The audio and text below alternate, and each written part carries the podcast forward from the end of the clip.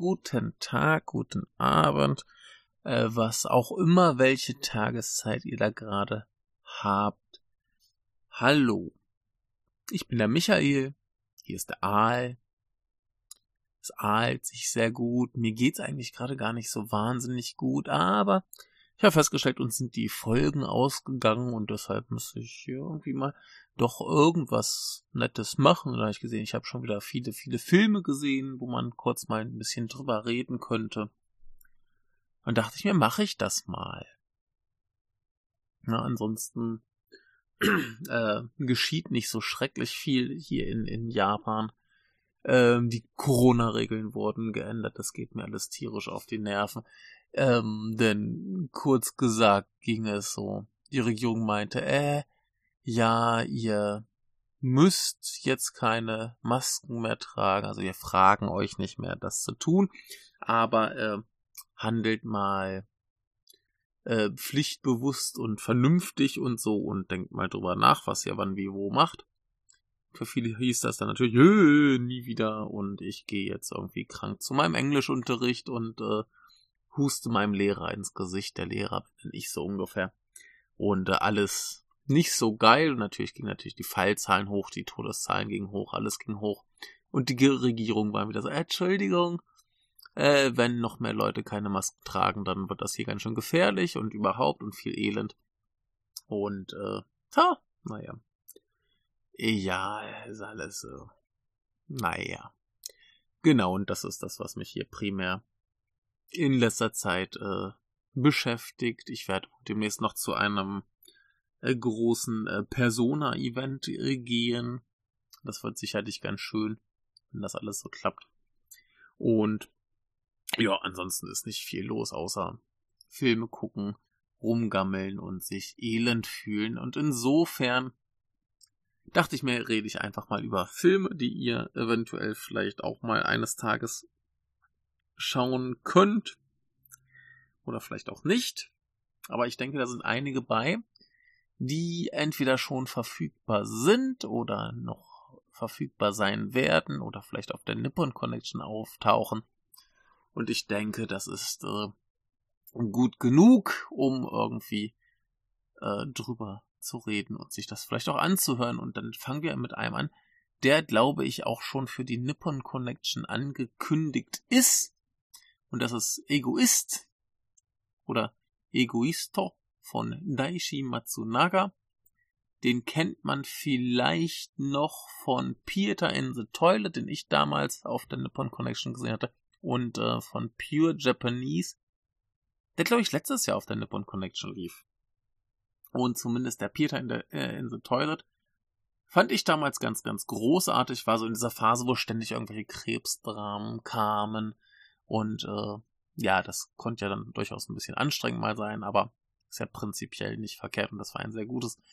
Und der hat jetzt hier gemacht äh, ein äh, Drama um zwei homosexuelle Männer und ich fand das erstaunlich ähm, erstaunlich wenig klischeehaft, äh, hat mich an ein paar Stellen in der Geschichte sehr überrascht und äh, war insgesamt ganz, ganz fantastisch. Also ich hatte schon viel Gutes von gehört, war sehr gespannt.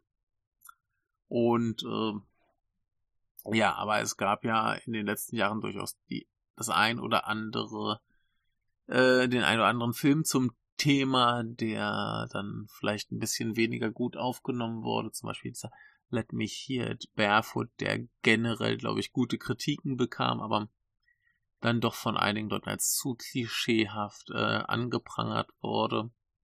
Und ich hoffe, glaube, vielleicht wird das mit diesem hier nicht passieren. Aber gucken wir erstmal, äh, wer da so mitspielt. Wir haben erstmal Ryohei Suzuki, den wir noch kennen aus so fantastischen Filmen wie äh, Tokyo Tribe oder äh, Last of the Wolves oder Hentai Kamen und äh, unsere kleine Schwester. In der Regel spielt er extrem männliche Männer, die äh, extrem männliche Dinge tun und komische Fetische haben. Und ähm, andere Hauptrolle ist Hio Miyazawa, der unter anderem auch in His war, der ein ähnliches Schicksal hatte wie eben dieser Let Me Hear It Barefoot, sprich generell gut ankam, aber ein bisschen für seine Klischeehaftigkeit kritisiert wurde. Der war aber auch unter anderem neulich noch in dem äh, sehr guten ähm, Legend and Butterfly, über den ich eigentlich auch noch ein bisschen kurz reden könnte, da will ich nicht zu viel drüber reden, weil der mir ein bisschen sprachlich zu schwierig war, aber ein paar Worte kann man dazu gerne verlieren. Ähm, ja, jedenfalls haben wir da noch Yuko Nakamura, die unter anderem auch in unsere kleine Schwester oder Kotoko war oder dem Ace Attorney Film oder äh, Tetsu Bulletman, hier Giri Haji, Nobi, A Small Slow But Steady. Viel gutes Zeug hat sie gemacht. Ähm, und ansonsten, ja, Akira Emoto ist natürlich wieder wie in jedem Film. Ähm, wir haben noch Sawako Agawa in einer ganz reizenden Rolle, die aber auch noch nicht so viel anderes gemacht hat und eigentlich eher eine Autorin ist. Und äh, ja, so viel dann erstmal zum Cast. Was die Handlung angeht, ist es eigentlich relativ simpel. Und zwar haben wir diesen ähm, reichen Typen, der irgendwie äh, in der Modebranche zu arbeiten scheint. Ich glaube, so ganz wird's nicht erklärt, aber er ist ständig bei irgendwelchen äh, Mode-Fotoshootings da und ähm, hat da irgendwie die Verantwortung. Und äh, er bestellt sich irgendwann einen ähm, Personal Trainer und äh, die verlieben sich eigentlich dann relativ zügig ineinander. Und ähm, dieser Personal Trainer, der ist halt ein bisschen weniger wohlhabend, um es mal freundlich auszudrücken. Also ist das eigentlich schon so eine bisschen klischeehafte Liebesgeschichte. So ein Partner reich, ein Partner jung, äh, jung, arm und äh, die Probleme, die damit einhergehen. Und ich dachte mir, dass das in eine ganz dramatische, elende Richtung angeht, was das betrifft. Ähm, so viel sei verraten. Der ärmere der beiden prostituiert sich quasi. Ich dachte, dass das so das zentrale Ding ist und dass es dann sehr ähm, tränendrüsig wird in dem Bezug, dass er da irgendwie, keine Ahnung, mit dieser Arbeit aufhören muss und andere Probleme hat und was weiß ich, was da noch alles involviert sein könnte. Und der Film nimmt dann auch eine, eine ganz, ganz andere Richtung und bezieht sich dann gar nicht so sehr auf die Beziehung zwischen den beiden, sondern wirklich mehr auf die Figur, die Ryohei Suzuki, also den reichen Typen hier, ähm, die er spielt. Und ähm, was er eigentlich noch für emotionale Probleme hat und ähm, Familie und solche Dinge. Und später gibt es da auch so ein paar Momente, wo Probleme angetäuscht werden, die dann eine Richtung andeuten, die sehr langweilig und klischeehaft wäre. Und die er dann aber nicht einschlägt. Und das finde ich ganz, ganz großartig. Der ganze Film wird auch getragen von Suzukis Performance, die sensationell gut ist. Also er ist ja immer gut, aber das ist, glaube ich, bisher so seine beste Leistung, die ich zumindest gesehen habe. Ich meine, er ist halt sonst in sehr merkwürdigen Rollen drin. Aber hier, dass das ist äh, so grandios, was, was er hier leistet. Und äh, nee, es ist einfach ein unglaublich gutes Drama, Thematik hin oder her, ob es jetzt nur darum geht oder nicht, das ist total egal. Ähm, sollte man einfach irgendwie für die Geschichte und die Emotionalität schauen. Ähm, ich meine, wenn man halt sexy Jungs bei erstaunlich expliziten Sexszenen sehen möchte, dann hat man hier auch sehr viel Freude aber äh, darum soll es nicht gehen. Ähm, nee, es ist ein ganz, ganz wunderbares Drama einfach und äh, wie gesagt, bezieht sich viel mehr auf diese eine Persönlichkeit, als jetzt tatsächlich irgendwie auch anzugehen, wie, wie, keine Ahnung, Homosexualität in der Gesellschaft anerkannt ist oder nicht, oder was die für ein Problem damit haben, schwul zu sein. Das ist nicht so wahnsinnig ähm, präsent hier. Klar, es schwingt so ein bisschen mit, aber äh, eigentlich ist das hier kein großes Thema. Es ist eigentlich relativ selbstverständlich die meiste Zeit und das finde ich eigentlich ziemlich gut. ich kenne mich in dem Bereich nicht so wahnsinnig gut aus. Ich habe halt ein paar Filme gesehen. Aber ich würde spekulieren und behaupten, dass dieser hier relativ geschickt die größten, äh, die gröbsten Schlaglöcher äh, auslässt und die schlimmsten Stereotypen und Klischees äh, ignoriert und da was ganz, ganz Tolles draus macht. Und das finde ich äh, ein super Ding, ist ganz hervorragend, unbedingt anschauen. Für weitere Details müsste ich jetzt wirklich spoilen und das will ich eigentlich nicht, denn hier ist die Geschichte wirklich, wirklich gut und äh, ja, äh, Nippon Connection müsste eigentlich laufen. Schaut ihn euch an, wenn ihr könnt. Super Ding. Hervorragend. Ich bin jetzt auf jeden Fall sehr gespannt, was der Matsunaga noch so machen wird. Ich hatte ihn komplett aus den Augen verloren. Ich hatte also auch, dass das, äh, ja, das mit dem Pure Japanese war, gar nicht so richtig mitbekommen und äh, ja, jetzt auf jeden Fall mal äh, im Auge behalten ist besser. Gut, und weil ich schon gesagt hatte, ein bisschen äh, Legend and Butterfly kann man auch noch drüber reden. Äh, ist ein Film von Keishi Otomo, den wir vielleicht noch kennen als Regisseur von den ganzen Kenshin-Filmen. Und ähm, ist dann ein Film mit ganz, ganz großem, enormem Cast, nur mal um so ein paar Leute äh, reingeworfen zu haben. Takuya Kimura, äh, hier zum Beispiel äh, Blade of the Immortal oder 2046 A Red Line, so Kram, ähm, Haruka Ayase, Our Little Sister äh, war sie drin.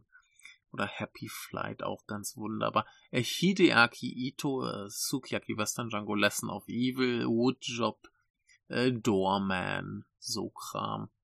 Äh, ja, Miki Nakatani, A Ringworld of Kanako, Memories of Matsuko, äh, Loft, so Zeug, äh, Takumi Saito, Shin Godzilla, Shin Ultraman, Shin Kamen Rider, Ace Attorney. Äh, wir haben besagten Hio Miyazawa. Wir haben, äh, ach, noch ganz, ganz viele Leute. Will ich jetzt gar nicht alle drauf eingehen. Ein riesen, riesen Cast, ähm, ist eine riesen Geschichte.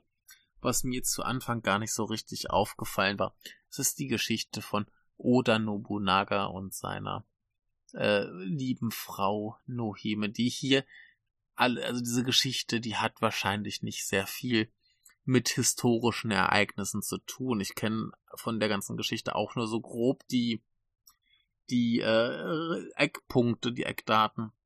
Aber äh, ja, da, da wird nicht viel Realität bei sein. Ähm, viel wichtiger ist, dass das eine ganz, ganz große Bombe bombastische Geschichte ist über eben einen Typen, der gerne als äh, Dämonenkönig dargestellt wird, also ein richtig fieses Biest, äh, der aber auch irgendwie mitverantwortlich ist dafür, dass Japan eben vereinigt wurde zu einem Land und damit ist er natürlich eine ganz, eine der ganz, ganz großen zentralen historischen Figuren der japanischen Geschichte.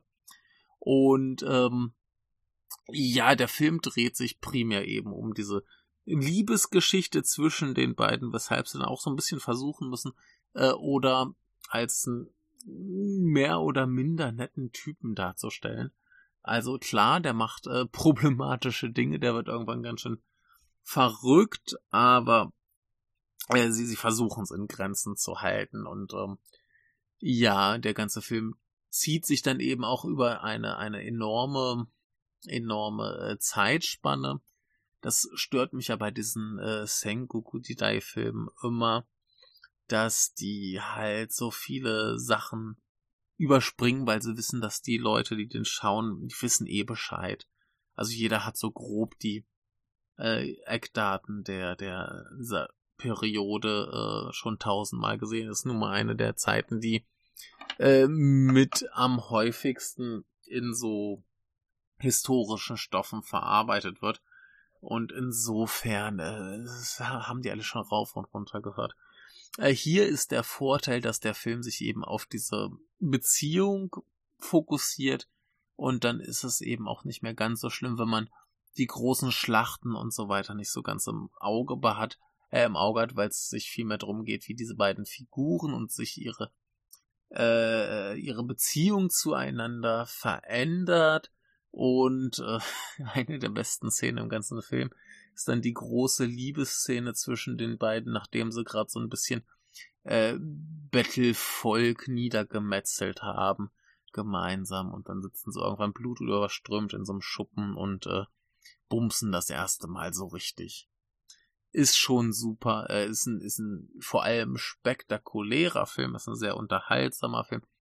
Ja, äh, historisch akkurat ist da wahrscheinlich gar nichts. Die Kostüme sind wunderschön, der Soundtrack knallt und hätten sie das Ende so durchgezogen, wie sie es äh, anfangen, ich hätte es einfach nur gefeiert. Also das hätte eins der besten, spektakulärsten, wunderbarsten Filmenden der Filmgeschichte werden können und hätten sie das so gemacht. Ich hätte dem Film die ultimativ höchste Punktzahl gegeben. Es wäre Perfektion, es wäre der ultimativ Quentin Tarantino Kniff, das hier so reinzuhauen und äh, haben sie leider nicht ganz so, so große, äh, ein ganz so großes Gemächt gehabt, aber trotzdem äh, ziemlich gutes Ende. Ich hatte viel Spaß ein guter, großer Spektakelfilm, der sicher auch irgendwie vielleicht mal auftauchen wird, denn so Samurai-Kram geht doch eigentlich immer. Und äh, ja, mit großen, berühmten Stars. Also vielleicht hat man die Chance irgendwie, dass sich Netflix den krallt. Oder was, die hatten ja auch die Kenshin-Filme. Warum nicht? Also, äh, ist Hoffnung, ist Hoffnung, falls euch der über den Weg läuft. Schaut ihn euch ruhig an, es ist ein großer Spaß, wenn ihr so ein bisschen was mit historischen Stoffen anfangen könnt. Ist halt ein langes Ding, geht leider knapp drei Stunden, aber macht mal ruhig, guckt. Ist ein schöner Film. Geht schon. Ja, kommen wir noch zu einem anderen Film, der da heißt December von Anshul Chauhan, der sich leider irgendwie äh, so ein bisschen als äh, potenziell, sagen wir mal, äh, ein bisschen eher auf der rechten Seite des äh, politischen äh, Spektrums ähm, geoutet hat oder geoutet wurde, weil jemand, den ich kenne, mal seine Twitter voll, äh, mal durchgeguckt, wem er auf Twitter folgt, und das sind so ein paar sehr unangenehme Accounts dabei. Äh, naja, den Film hatte ich gerade davor gesehen und äh, deswegen soll es jetzt auch egal sein, denn der Film ist auch wieder sehr gut und der gute Herr, der hat auch äh, Konto da gemacht, der ganz fantastisch war. Und insofern, ähm, ja, ne, manchmal ähm, vielleicht nicht drüber nachdenken, wer äh, denn eigentlich die Filme macht, die wir da schauen. Macht's ein bisschen angenehmer. Ähm, ist aber auf jeden Fall wieder ein sehr, sehr interessanter Film, der äh, erstaunlich viele Menschen dabei hat, die keinen Nachnamen haben. Äh, die Hauptrolle spielt ähm, jemand namens Shogun. Oh ne, ja doch eine der Hauptrollen, sind eigentlich drei Hauptrollen. Ja, ein Herr namens Shogun, der auch in Tsukiyaki Western Django drin war oder in äh, Sexual Drive oder Kakera oder Uzumasa Limelight. Ähm, dann haben wir noch Megumi, die auch kann, die aber in äh, Diner war oder Blood of Wolves oder Peter in the Toilet ähm, dann haben wir noch Ryo Matsuura, die zum Beispiel in World of Kanako war oder ähm, ja, das ist glaube ich so der bekannte Film, wo sie drin war. Und noch so ein paar Menschen. Oh, hier wir haben noch Shingo Fujimori, der unter anderem in The Fable noch dabei war. Ja, aber äh, im Prinzip geht es darum, dass eine junge Frau im Gefängnis sitzt und jetzt äh, ihr Fall neu verhandelt werden soll, ähm, weil sie die, äh, sie hat einen Mord begangen und war, als sie den Mord begangen war, gerade so in so einem Alter, wo man auch ein bisschen abwägen könnte, äh, Jugendstrafrecht oder Erwachsenenstrafrecht, wenn ich das richtig verstanden habe. Jedenfalls ähm, möchte man hier erreichen, dass sie milder bestraft wird, weil wohl der Richter, der Zuständige, der das erste Mal das Urteil sprach, ähm, anscheinend ein, ja, mal zeigen wollte, wie hart man bestraft werden kann und äh, das ein bisschen zu krass ausfiel. Und sie hat eine, eine Mitschülerin ermordet.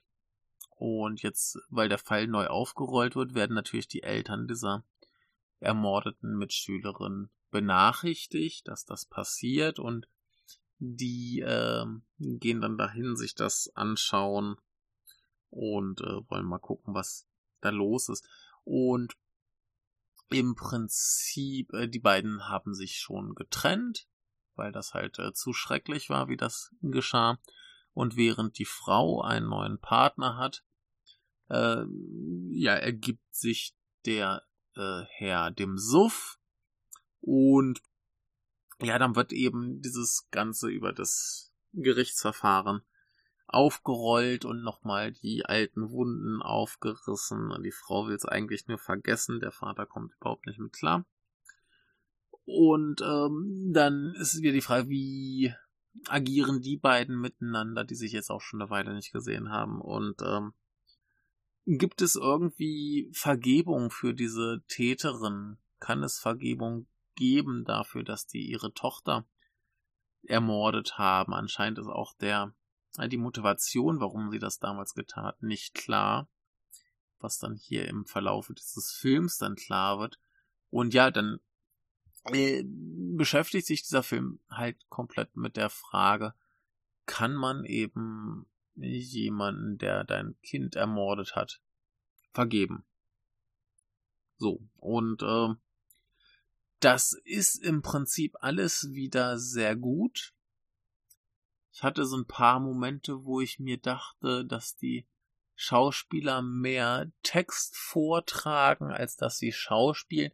Das müsste ich mir nochmal angucken. Das könnte auch eher daran gelegen haben, dass sie eben, äh, dass das sind da vor allem halt diese beiden Ex-Partner, die dann doch wieder miteinander reden, dass die eben da sehr gefühlslos und kalt miteinander agieren und das dann schon irgendwie Sinn ergibt, dass das so passiert. Das hätte mich sonst auch gewundert, dass es dann plötzlich so schlecht gespielte Szenen in diesem Film wenn alles andere hervorragend gespielt ist, gerade eben äh, die Dame, die hier die Täterin spielt. Ganz großartig.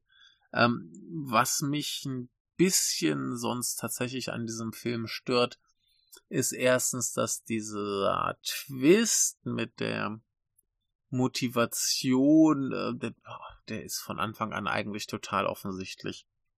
Ähm, ich hatte erst, weil die Schauspielerin, ähm, weiß nicht, die, die sieht so ein bisschen aus, als wäre sie nicht ähm, ganz äh, Japanerin. Da ist wahrscheinlich noch irgendwer anderes mit äh, reingemischt ähm, und das ist ja überhaupt nichts Schlimmes, das möchte ich nicht ankreiden, aber ich dachte, sie äh, gehen in so eine Richtung, ähm, ja, äh, Diskriminierung und so weiter. Das spielt aber überhaupt keine äh, Rolle. Also äh, dachten auch ein paar andere Leute, mit denen ich mich darüber unterhalten habe, die sehen halt einfach das Foto von ihr und denken, oh mein Gott, das ist, äh, das geht hier irgendwie in so eine Diskriminierungsgeschichte, aber das, das ist total irrelevant. Es ist aber trotzdem sehr schnell, sehr leicht, offensichtlich. Und der Film versucht so ein bisschen zu verheimlichen. Da gibt es dann so Andeutungen und ein bisschen klarere Andeutungen. Und das ist von, von, von Anfang an total klar. Ähm, was ich auch so ein bisschen anstrengend fand, war, dass der Vater von der ersten bis zur letzten Szene eigentlich immer an der Flasche gezeigt wird. Ich meine, ja, man möchte klar machen, dass auch der letzte Idiot versteht, dass der Typ Alkoholiker ist. Aber man kann es halt auch irgendwann übertreiben. Also es ist schon schon echt hart nervig, dass der, dass der ständig nur am Saufen ist, die ganze Zeit. Nur am Saufen. Es muss irgendwie eine Szene geben, wo er mit seiner Ex-Frau telefoniert, ist er gerade im Laden Alkohol kaufen. Und dann ist er wieder besoffen und da ist er wieder am Saufen und hat die nächste Flasche und das nächste Glas. Es ist einfach ein bisschen zu, also der, der ganze Film ist sehr darum bemüht, dass ihn jeder versteht. Also mag vielleicht auch sein, dass das Thema an sich ein bisschen äh, fordernd ist, so für die eigenen Moralvorstellungen ähm, und man deshalb dann beim Rest äh, sicher gehen wollte, dass alles eindeutig ist. Aber ich, ich fand es echt so ein bisschen zu sehr mit dem Holzhammer, ein bisschen zu grob schlechtig. Das macht's alles nicht schlecht, aber um so richtig, richtig grandios zu sein, also da war El Conto viel, viel, viel, viel, viel besser ähm, in der Ausführung und ähm, in der ein bisschen weniger offensichtlichen Klarheit. Und ähm, ja, immer noch wirkt ein sehr guter Film, würde ich sagen, ein sehr gutes Thema, wirkt ein etwas fragwürdiger Regisseur, aber äh, nee, ist, ist ein gutes Ding, kann man ruhig gucken, wenn der einem über den Weg läuft. Aber äh, lieber Konto da schauen, der ist auch auf Vimeo, glaube ich, äh, leih- und kaufbar. Vollkommen egal. Und das ist äh, ein besserer Film. Aber ja, falls der jetzt vielleicht auch auf eine Nippon Connection läuft oder irgendwo anders, schaut ihn euch ruhig an, macht da nichts mit falsch. Ist ein interessantes Ding. Geht schon mal, kann man machen.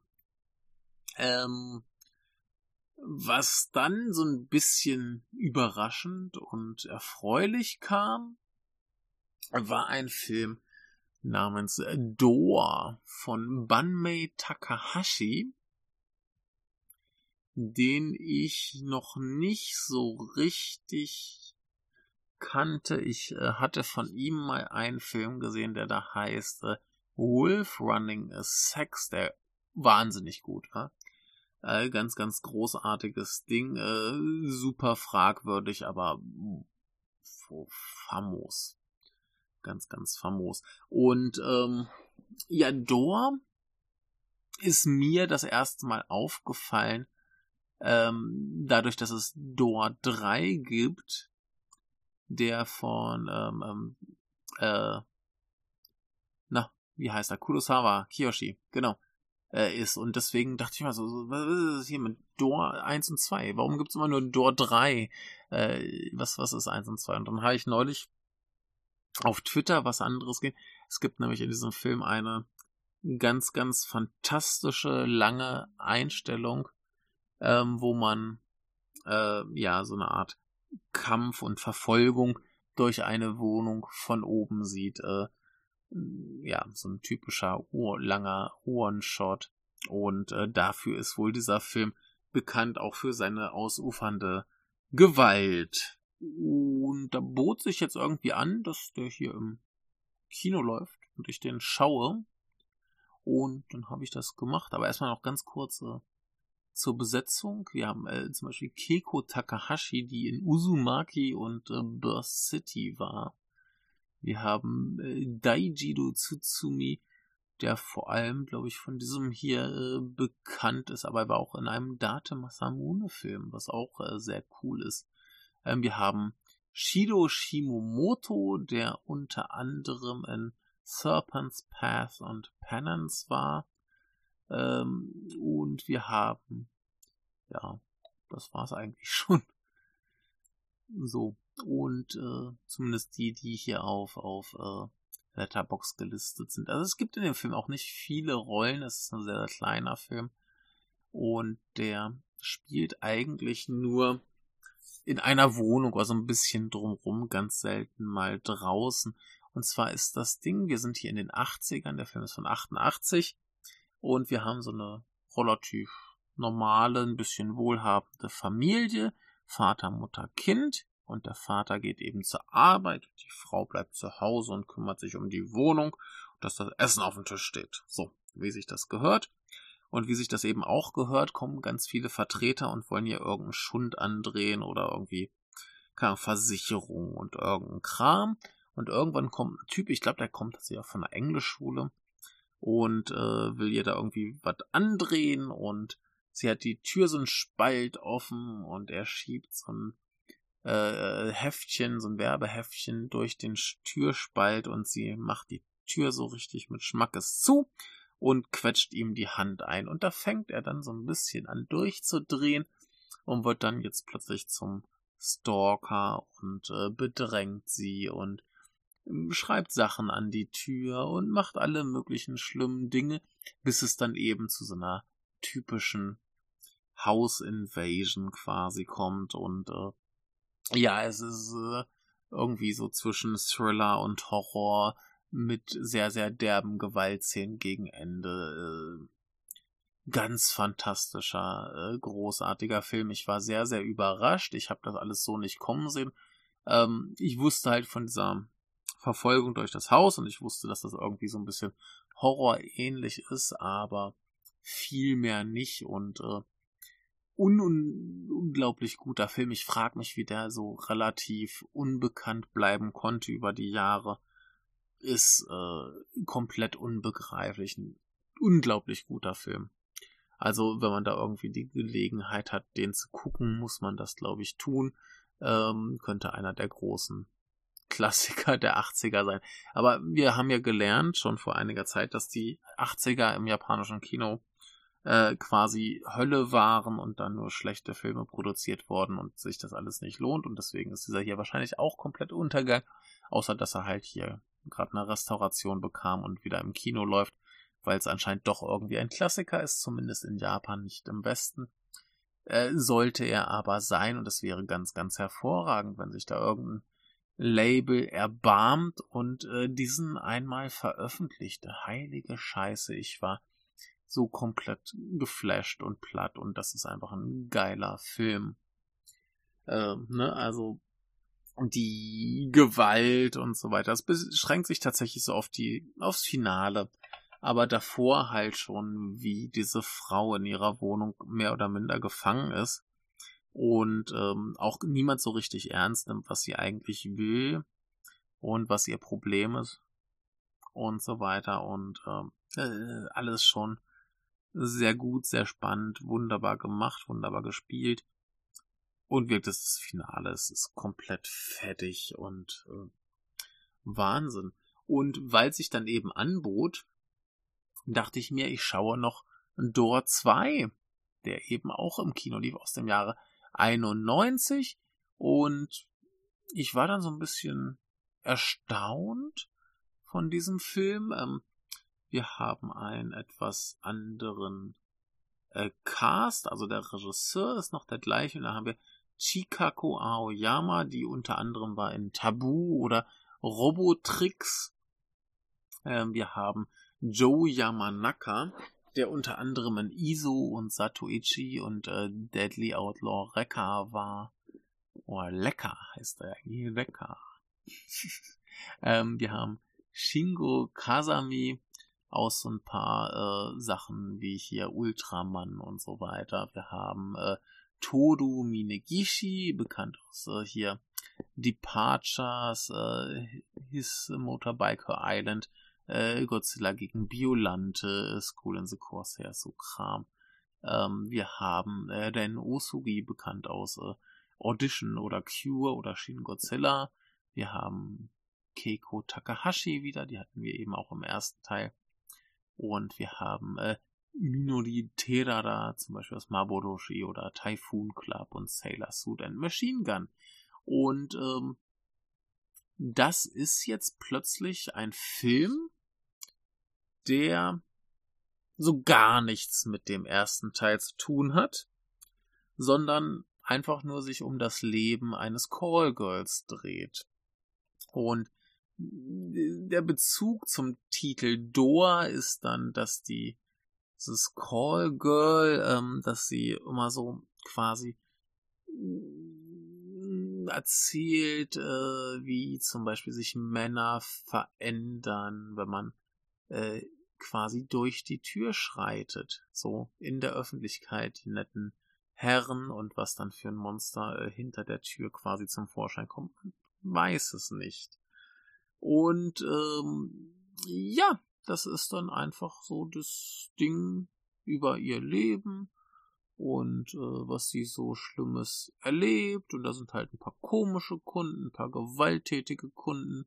Also auch das Einzige, was so an, an Sachen Thrill und Gewalt und marginal an den ersten Teil erinnert, ist dann so ein Kunde, wo sie äh, und ihre Freundin ähm, ja verprügelt und äh, angeschnitten werden und so Sachen. Das ist ziemlich schlimm und eklig, aber ansonsten ist es ein relativ ähm, normales Drama, wo sich auch ähm, quasi die Protagonistin dann in einen ihrer Kunden verliebt und es geht so ein bisschen um Selbstfindung und äh, ja, es ist ein schöner, guter Film. Äh, aber die, die Frage ist so, was hat er mit dem ersten Teil zu tun? Äh, das ist einfach, der hat gar nichts damit zu tun. Ähm, der wurde produziert als äh, Tokyo Diary, den Titel hat er noch als Untertitel, weil eben Door so ein Hit war, hat man ja, ah, komm, machen wir Door 2 daraus und dann gucken den vielleicht drei Leute mehr. Und äh, offensichtlich funktioniert. Ich hätte ihn sonst vielleicht nicht unbedingt gesehen. Ähm, hätte man da jetzt äh, so ein Double Feature Door und Tokyo Diary gemacht, dann weiß nicht, wäre ich wohl nicht so gespannt drauf gewesen, aber äh, ich finde es sehr, sehr gut, dass ich mir das gegeben habe.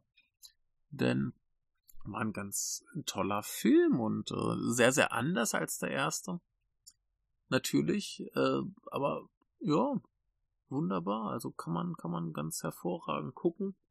Und äh, wenn man da die Gelegenheit hat, also vielleicht sollte es einfach irgendwo mal so ein Set geben, Door 1, 2, 3. Und äh, alle sind glücklich. 3 ist wohl auch nochmal ein ganz anderes, abgefahrenes Ding. Und äh, ja, ist cool. Sollte man machen. Ich äh, bin sehr gespannt, was der dritte Teil kann. Den muss ich mir noch ansehen aber äh, kann ja so schlecht nicht sein. Stichwort kann ja so schlecht nicht sein.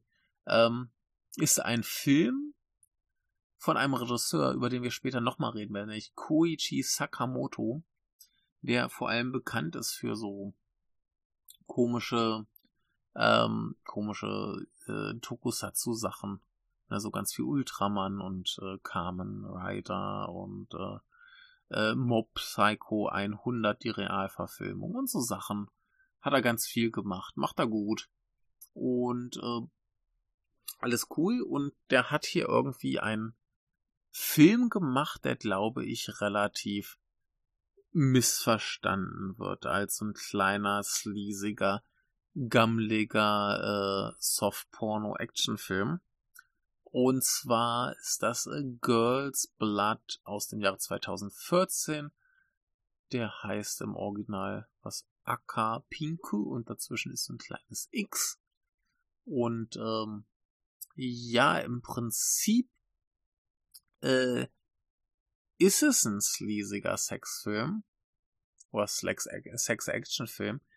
Ähm, der, der ist aber, glaube ich, gar nicht mal so klein, der Film. Also die Besetzung gucken wir uns gerade noch mal kurz ein bisschen an. Ähm, da sind, glaube ich, ein paar Leute bei, die nicht ganz so unbekannt sind.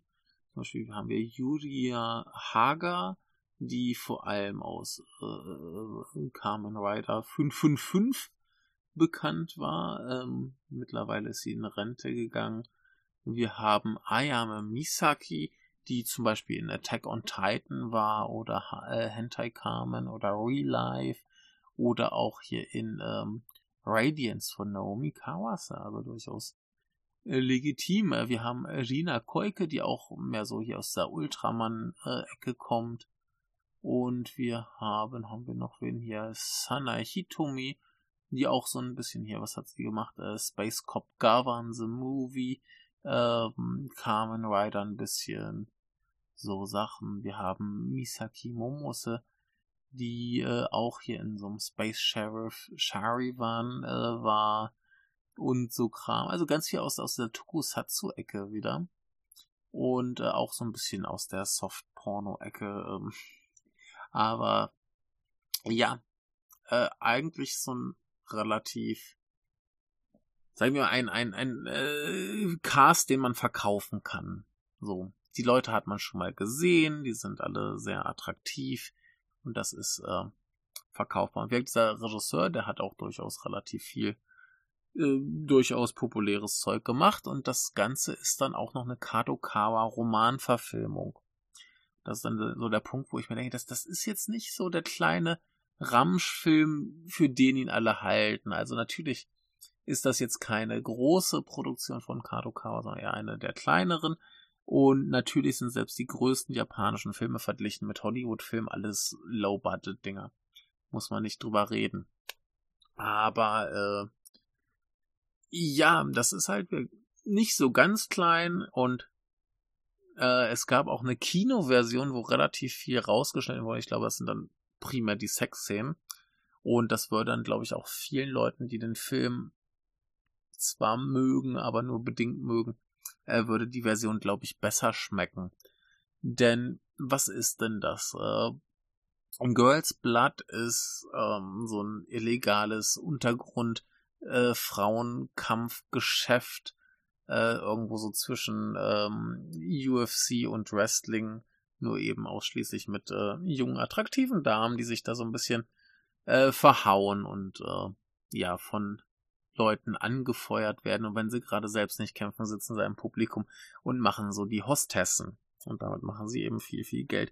Und äh, das Ganze gerät ein bisschen aus dem Ruder, als dann plötzlich eine Dame dazu stößt, die erstens mal viel stärker ist als alle dort und zweitens dann aber äh, ihren äh, eifersüchtigen Ehemann, von dem sie weggelaufen ist, dahin lockt, der dann eben ganz viel äh, Schabernack verursacht, weil er irgendwie äh, Chef von einem sehr angesehenen Karate-Dojo ist. Und es eskaliert, es gibt einen großen Finalkampf.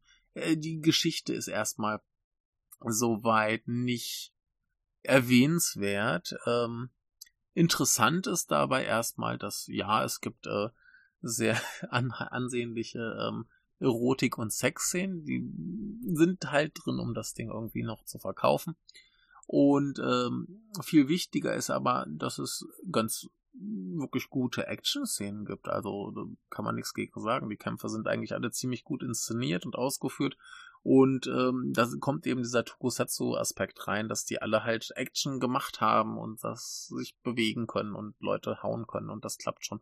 Der Regisseur weiß eben auch, wie man es inszenieren muss und das passt alles wunderbar. Das ist ein guter Actionfilm und der es eigentlich auch gar nicht nötig hätte, eben über diese Sexschiene verkauft zu werden. Und das ist ein anderer ähnlicher Faktor, wenn wir später nochmal über Sakamoto reden.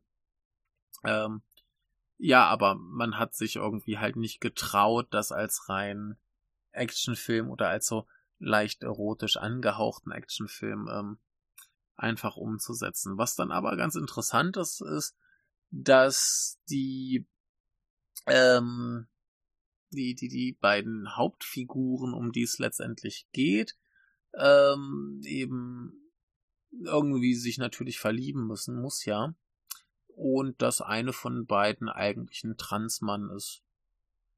Halt noch nicht weiter operiert oder behandelt oder so, sondern eben in diesem sehr attraktiven femininen Körper steckt, aber eigentlich äh, ein Mann ist.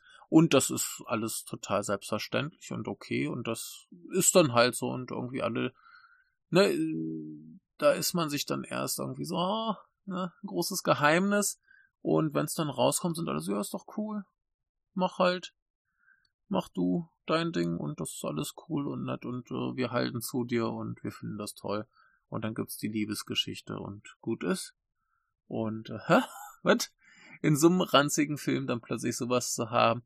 Dann gibt's noch eine zweite äh, lesbische Liebesgeschichte, die auch so vollkommen äh, normal passiert und äh, ja, sowas in so einem ranzigen Schmuddelfilm für notgeile Männer zu packen, ist ein Ding, ne? Also äh, finde ich gut, finde ich ganz hervorragend und ich denke, das ist, ist alles, alles super und rechtfertigt dann auch vollkommen, dass man es eben über die Schmuddelschiene verkauft und wirkt.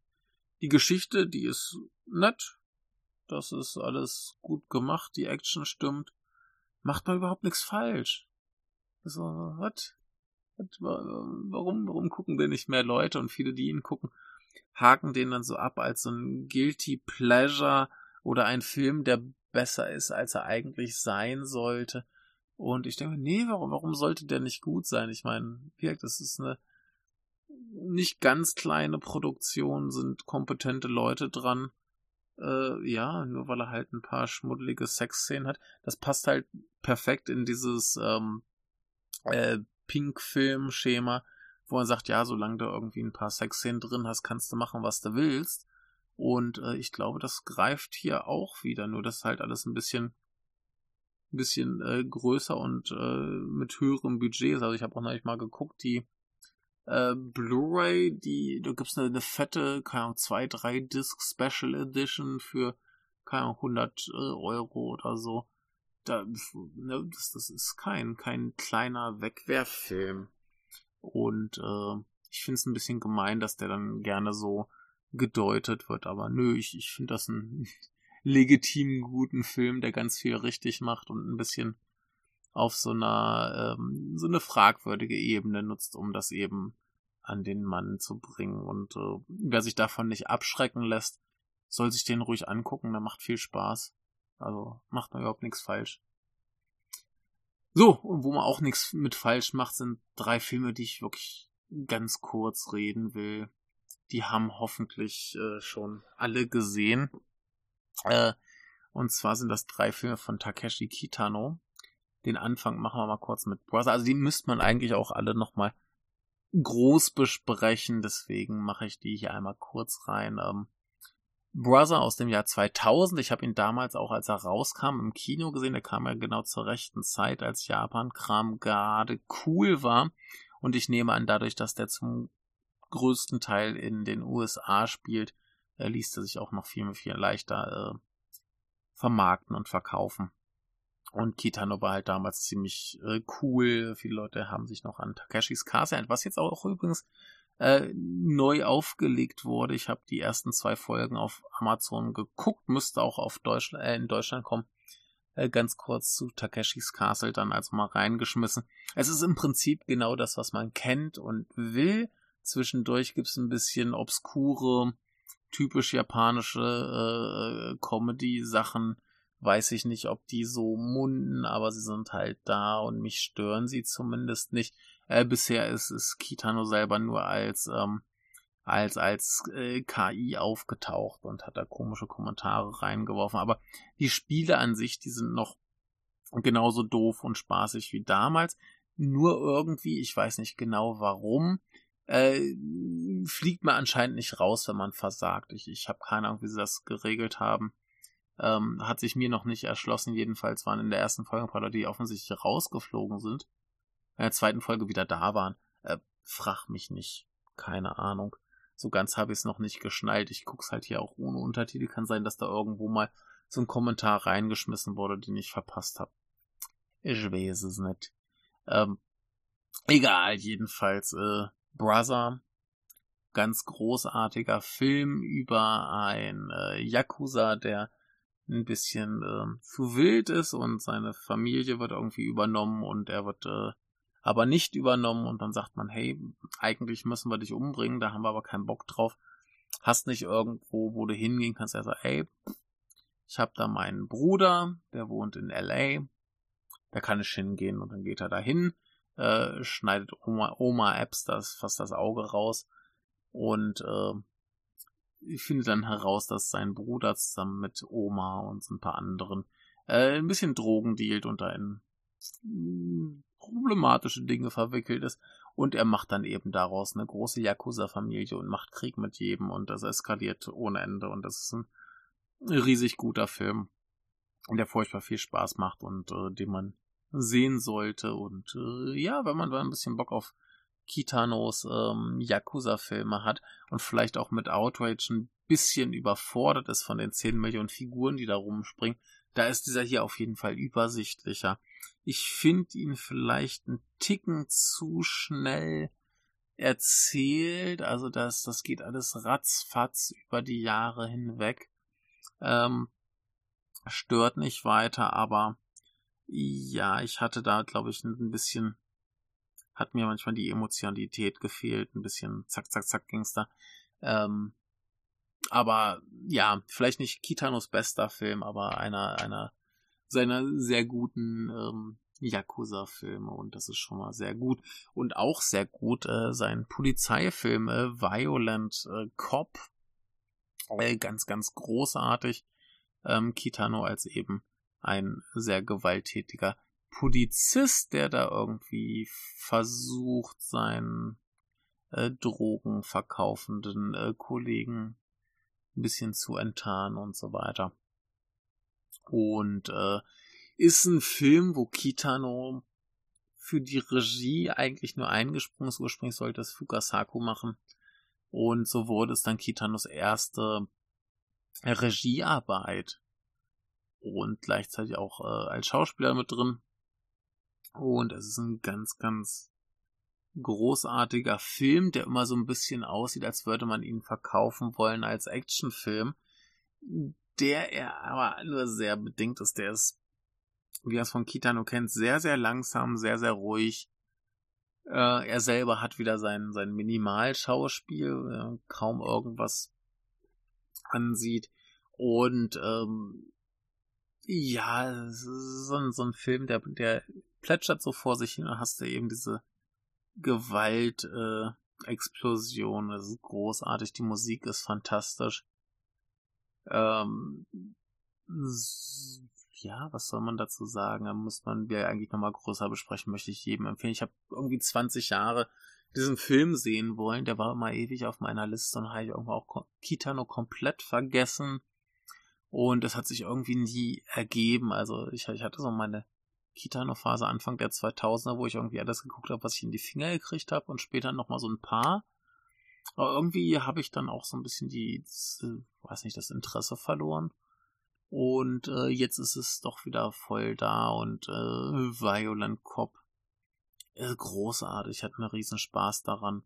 Das ist auch irgendwie sehr merkwürdig, dass der sehr ähm, eigentlich nicht merkwürdig, eigentlich sehr typisch für Kitano so zwischen, zwischen ernsthaft, dramatisch, deprimierend, also der, der ist hochgradig deprimierend, dieser Film extrem nihilistisch und schlimm, ähm, und gleichzeitig aber irgendwie doch sehr, sehr witzig ist. Also, äh, nee, kann ich nur empfehlen, wer den noch nicht kennt. Violent Cop. Super Teil. Und dann habe ich noch einen von ihm gesehen, der vielleicht noch ein bisschen unbekannter ist. Und das ist dann vielleicht auch ein bisschen lohnenswerter, da noch kurz drüber zu reden. Und zwar ist das Glory to the Filmmaker. Und der wurde immer verglichen mit, ähm, ähm, ähm wie hieß er denn? A Getting Annie, den ich noch nicht gesehen habe, auf den ich jetzt aber furchtbar viel Lust habe. Äh, ich habe immer so ein bisschen die Kitano-Komödien, weiß nicht, hat, hat mich nicht so richtig gereizt, die zu gucken. Und Jetzt bin ich auch an so einem Punkt, wo nicht mehr viel anderes über ist. Also ich habe noch äh, so ein paar Dramen, so Scene at the Sea oder Kids Return, die ich noch nicht gesehen habe. Aber ansonsten ist dann eher so dieses, dieses Gaga-Kram. Und ja, habe ich den halt mal geguckt, ohne irgendwie auch zu wissen, dass der eventuell mit dem Getting Annie und äh, auch mit dem Takeshis wohl so vage thematisch so ein bisschen zusammenhängt. Also ist jetzt keine Serie, von Filmen, aber ja, sie haben wohl gewisse Gemeinsamkeiten, wie man so munkelt und äh, habe ich keine Ahnung von.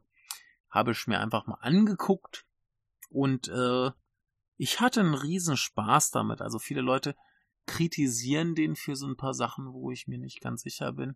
Warum eigentlich? Ja, gucken wir erstmal ganz kurz, wer so mitspielt. Wir haben natürlich Takeshi Kitano, ihr kennt ihn aus Takeshis Castle. Und wir haben eine Million andere Menschen, die da so mitspielen. Zum Beispiel Todo Emori, der vor allem als Sprecher unter anderem in Paprika oder äh, Tokyo Godfathers oder Galaxy Express ähm, dabei war. Wir haben äh, Kayoko Kishimoto, unter anderem Hanabi, Kikuji's Sommer, Äh, und Takeshi. Es war also ganz, ganz viel Kitano-Kram. Wir haben äh, An Suzuki, die in Held das Geiler äh, Himisu äh, Hannah und Alice und so Kram dabei war. Wir haben Keiko Matsuzaka aus Happiness of the Katakuris, dieser neuen ähm, äh, Serie von äh, Kodeeda hier, äh, Makanai. Habe ich immer noch nicht gesehen, sollte ich vielleicht mal machen. Aber auch hier Legend of the Eight Samurai oder Instant Swamp. Wir haben Yoshino Kimura, bekannt aus Confessions oder Sukiyakui, Western Django Sakuran oder Diner. Wir haben Kazuko Yoshiyuki, bekannt aus Ponyo oder When Mani was there, also habt ihr vielleicht eher ihre Stimme gehört. Wir haben Yuki Uchida, die so ein paar Sachen gemacht hat. Äh, war sie unter anderem Bayside Shakedown, falls das jemand kennt, oder Welcome to the Quiet Room oder auch im Cat's Eye Realfilm. Äh, und wir haben äh, Akira Takarada, äh, Takarada äh, aus Godzilla, Godzilla, Mothra vs. Godzilla und ganz viel Godzilla und äh, Dance With Me. Und wir haben äh, Yumiko Fujita, die äh, zum Beispiel in, in, in, in äh, Shizukus Younger Sister war oder in äh, Bullet Train oder äh, Space Battleship Yamato. Und wir haben natürlich auch den Usugi, der ja irgendwie ständig bei Kitano dabei ist. Und genauso Susumi Terajima. Egal. So die ganzen Nasen, ganz, ganz viele Menschen. Und dieser Film ist nun ein Film über Kitano selber und sein Drang, äh, einen neuen Film zu machen. Und irgendwie hat er die ganze Zeit dabei eine äh, Pappmaché-Puppe, die für ihn gern mal einspringt. Also eigentlich immer, wenn es gerade so ein bisschen ungemütlich ist, dann ist da eben diese Puppe und manchmal tauchen sie auch zu zweit auf. Das ist sehr bizarr.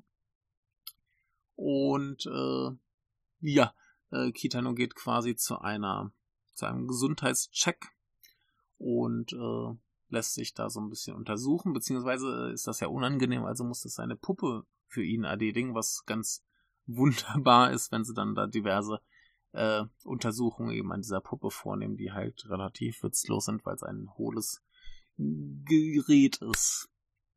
Und von da an geht's dann los, dass eben philosophiert wird darüber, wie er versucht, einen Film zu machen und dann geht's eben alle möglichen Genres durch, was könnte Leuten gefallen, was könnte gerade angesagt sein. Wir kriegen so einen quasi Osu-Verschnitt. Wir kriegen einen ähm, quasi Horrorfilm. Und da bin ich ja ganz hin und weg von der Rezeption, weil dann Leute da wieder drauf kamen und nicht verstanden haben, warum jetzt bei diesem Horrorfilm plötzlich irgendwie äh, spärlich gekleidete Mädchen da in so einem Raum sitzen. Ja, warum wohl? Weil Horrorfilme spärlich gekleidete Mädchen haben, weil sie sich dann besser verkaufen, denn äh, ein paar Brüste verkaufen einen Horrorfilm immer besser. Heilige Scheiße, wie kann man denn Witze machen, die äh, Genres verkackeiern, wenn Leute die Genres nicht kennen? Egal, regen wir uns nicht drüber auf. Aber ja, er, er verkackeiert da quasi die ganze alle möglichen Genres, äh, das ganze Kinogeschehen an sich, das ganze Geschäft, ähm, alles, was er so hasst. Er ist ja sehr unzufrieden mit dem japanischen Kino. Und gerade weil irgendwie alles irgendwie Adaption sein muss, hat sich Kita noch gerne mal äh, kritisch geäußert, jedenfalls. Äh, ja, wird da ganz, ganz viel abgefrühstückt. Dann gibt's Leute, die sich darüber empören, dass der Film irgendwie ab der Mitte eine relativ stringente Handlung hat und äh, ich verstehe nicht ganz warum, weil das einerseits genau das ist, was man eigentlich dann braucht, weil äh, wir ja äh, Rettet die Katze gelesen haben und wissen, wie so ein äh, Drehbuch aufgebaut sein muss. Das heißt, in der Mitte ungefähr haben wir die große Wendung. Er hat plötzlich einen Stoff, den er verfilmen kann und dann wird das eben wird eben diese Geschichte erzählt, die da verfilmt werden soll. Und gleichzeitig ähm, macht er sich drüber lustig, was total absurde Scheiße ist, die da kommt. Ähm, und das alles irgendwie wenig Sinn ergibt im Bezug auf eben dieses Drehbuch Schreib einmal eins. Und das ist ganz super. Ich hatte einen riesen Spaß mit. Ähm, wir haben plötzlich auch äh, eine fantastische Szene, wo die beiden Protagonistinnen von diesem Film die eigentlich den ganzen Rest des Films dann nur versuchen, sich zu bereichern. Ähm, und äh, die sitzen in so einem Rahmenrestaurant und äh, wollen dann eben einen Trick machen, damit sie nicht bezahlen müssen, äh, indem sie irgendwie so eine, so eine Spielzeugkakerlake in die Suppe werfen. Und genau denselben Trick haben dann aber die anderen Gäste schon getan. Das sind alles große, gefährliche Herren und dann werden eben die äh, Geschäftsführer gerufen und das sind aber äh, irgendwie Wrestler und die wresteln dann den ganzen Laden kaputt und das ist herrlich und der ganze Film ist komplett gaga und komplett bescheuert. Wir haben plötzlich irgendwie Riesenroboter, wir haben ach, alles drin, alles, alles. Wir verkackeiern Nationalisten, wir verkackeiern irgendwelche ähm, komischen Live-Vorführungen. Es, ist, es, ist alle, es wird alles durch den Dreck gezogen. Kitano macht sich über alles lustig. Es ist ein total dummer, kruder, plumper Humor. Mm, es werden äh, Dinge in äh, Ärsche gesteckt und es ist, es ist alles, alles äh, kruder Scheiß. Ein bisschen so, als würde man ähm, die von mir so gehassten mittleren äh, Minuten von Everything Everywhere All at Once äh, als Film machen. Nur dass es dann halt hier irgendwie passt und noch ein bisschen bescheuerter ist eigentlich. Ähm, ja, es äh, gibt auch schon den äh, Witz aus äh, Elden Ring, das ähm, ne, mit dem Hund, ihr wisst, was ich meine. Äh, großartig. Ich hatte einen Riesenspaß mit diesem dummen Kack, aber ja, der Film steht und fällt damit, ob man eben diesen Humor mag. Und ich glaube, das ist ein Humor, den nicht viele Leute mögen. Mich hat sehr erfreut. Ich finde das zum Brüllen komisch. Ich hatte lange nicht mehr so viel Spaß mit einer schlechten Komödie. Äh, und ja, mich, ich finde ihn, ich finde ihn super. Also auch das, das Ende, wie sich das entpuppt, ist, ist großartig.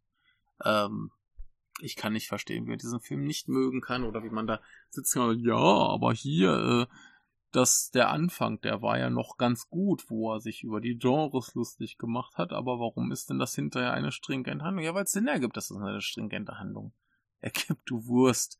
Ähm, vollkommen logisch. Und äh, nee, finde ich super. Ich werde mir unbedingt auch Getting Annie angucken müssen. Und äh, den Takeshis und äh, riesig toll, wunderbar muss mehr Takeshi gucken. Es kommt ja auch bald ein neuer Film, der sich dann auch wieder mit äh, hier Oda Nobunaga befasst. Ähm, ja, großartig, großartig.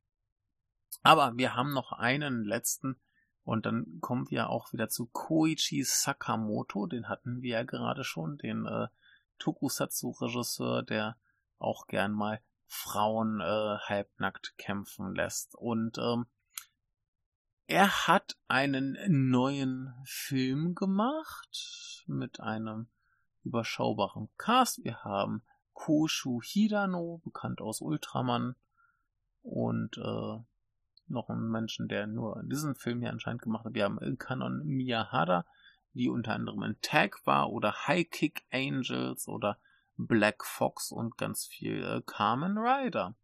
Äh, dann haben wir Shun Nishime, der auch ganz, ganz, ganz, ganz viel Kamen Rider gemacht hat. Und wir haben zu guter Yuichi Nakamura, äh, hat auch ganz viel Kamen Rider gemacht. Also, äh, wir erkennen ein Muster. Ganz viele Menschen, die sich mit Action auskennen und äh, ganz viel Tokusatsu gemacht haben. Und die sind jetzt in einem Film, der heißt Ninja vs. Shark. Und dann ist auf dem Poster ein Ninja, der von einem riesigen Hai angegriffen wird. Also, der verkauft sich ganz offensichtlich über diese dumme High-Trash-Schiene. Und ein paar Leute haben auch schon geschrieben, dass das hier irgendwie genau das gleiche wie Sushi Typhoon, so ein bisschen herablassend. Ähm, ja, mir egal, hin und wieder habe ich Bock auf Quatsch. Deswegen habe ich mir auch halt, halt angeguckt, weil ich Bock auf dummen Scheiß hatte und erfreut werden wollte.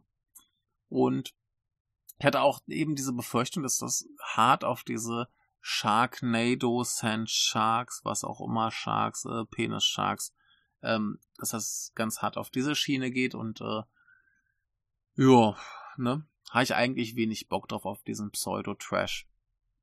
Aber ich wurde positiv überrascht, denn das hat mit diesem ganzen High-Pseudo-Trash-Scheiß der eigentlich ähm, schlecht ist, weil er schlecht sein will, nicht viel zu tun.